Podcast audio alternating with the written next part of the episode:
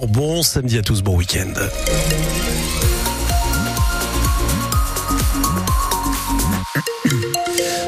Une info route pour vous dire que ce matin il y avait un accident sur euh, l'autoroute 1 dans le sens Lille-Paris au niveau de Falampin-Seclin. Euh, il y a toujours un ralentissement à prévoir hein, sur le secteur. Si vous devez quitter euh, la métropole lilloise direction Paris, attention, prudence. Que nous réserve le ciel aujourd'hui, Luc Chemla Grisaille Ouais. et nuages. D'accord. Voilà, le matin, des éclaircies peut-être par endroit le matin, mais faudra en profiter si vous voyez des éclaircies parce que cet après-midi il y en aura pas normalement.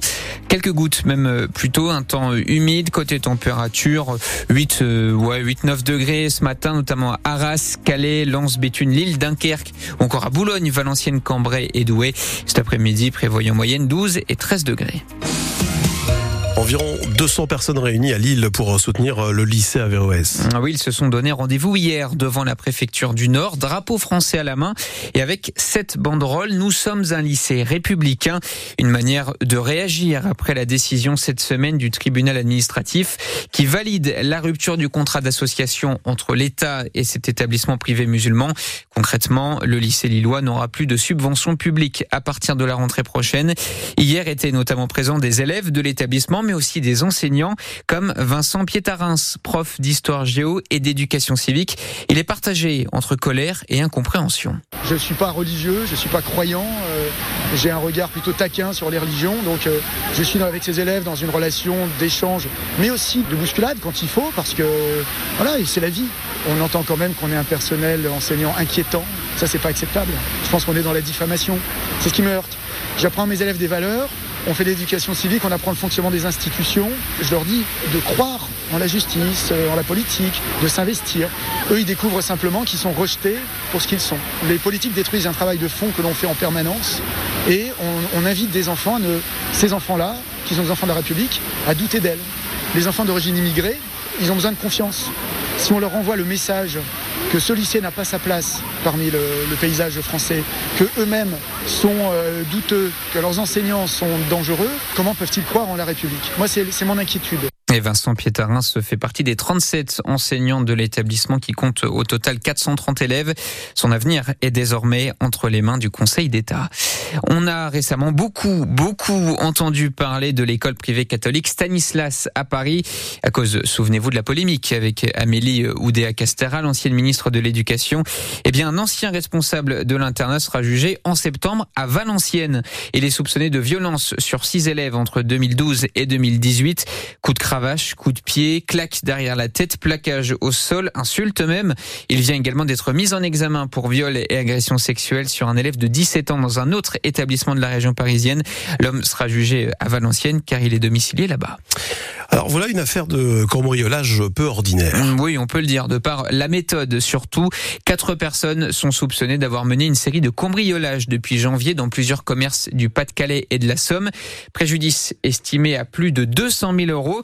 Leur mode opératoire, la voiture bélier, Alice Marot. C'est toujours la nuit que ce petit groupe passe à l'action. D'abord, pour les voleurs, il faut dérober une voiture, puis ils choisissent plusieurs commerces, ceux qui ont de la marchandise qui se revend bien, un bar tabac par exemple le week-end dernier à Berck, ou bien des magasins de bricolage, de jardinage ou d'électronique.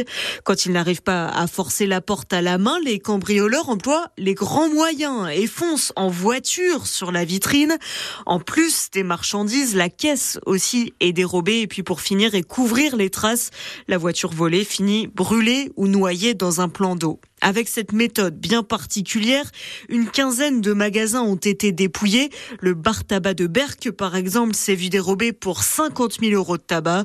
Préjudice total estimé pour tous les commerces, 250 000 euros. Le couple les deux couples devaient être jugés hier à Boulogne-sur-Mer, mais le procès a été renvoyé au 27 mars. Un TGV sur deux et 8 TER sur 10. Voilà ce qui nous attend aujourd'hui sur les rails dans les Hauts-de-France. La circulation des trains est toujours perturbée par la grève des contrôleurs. On tient vraiment à s'excuser, a déclaré ce matin le directeur de TGV Intercité. À cause de ce mouvement, 150 000 voyageurs ne peuvent pas partir en vacances. La France renforce son soutien à l'Ukraine. Elle s'engage à fournir cette année jusqu'à 3 milliards d'euros d'aide militaire supplémentaire. Annonce faite hier par Emmanuel Macron lors de la visite à Paris du président ukrainien. Si jamais vous devez refaire votre carte d'identité ou passeport, eh bien sachez que c'est le bon moment. Message en tout cas de la préfecture du Pas-de-Calais. Les moyens ont été renforcés. Le délai d'attente n'est donc actuellement que de 7 jours. Il y a encore quelques semaines, ça pouvait aller jusqu'à 60 jours à cause de la très forte demande. Les footballeurs du LOSC veulent retrouver le chemin de la victoire aujourd'hui. Et eh oui, pour cause, après deux défaites de suite en Coupe de France et en championnat, les Lillois accueillent Le Havre à 17h au stade Pierre-Mauroy, 22e journée de championnat. En cas de victoire, ils peuvent provisoirement remonter sur le podium. À 21h, Nantes accueille le PSG. Lyon, de son côté, respire encore un peu plus après sa victoire 1-0 à domicile hier soir contre Nice. L'OL est désormais à 8 points de la zone de relégation.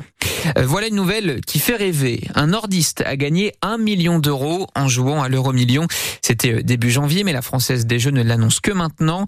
Cet habitant de Zuidcote a remporté ce très joli chèque grâce au numéro sélectionné par sa maman il y a quelques années. Alors que va-t-il en faire? Eh bien, vous le saurez en lisant notre article sur francebleu.fr. Et puis Danny Boone, bientôt de retour avec un nouveau spectacle. Le nordiste vient de l'annoncer sur Instagram avec ce message. Après sept ans loin de la scène et une folle envie de vous faire rire, je reviens à mon rêve d'enfant avec un tout nouveau one-man show. L'humoriste débutera sa tournée à partir du 21 janvier 2025 en Belgique, puis il passera notamment dans le Nord-Pas-de-Calais.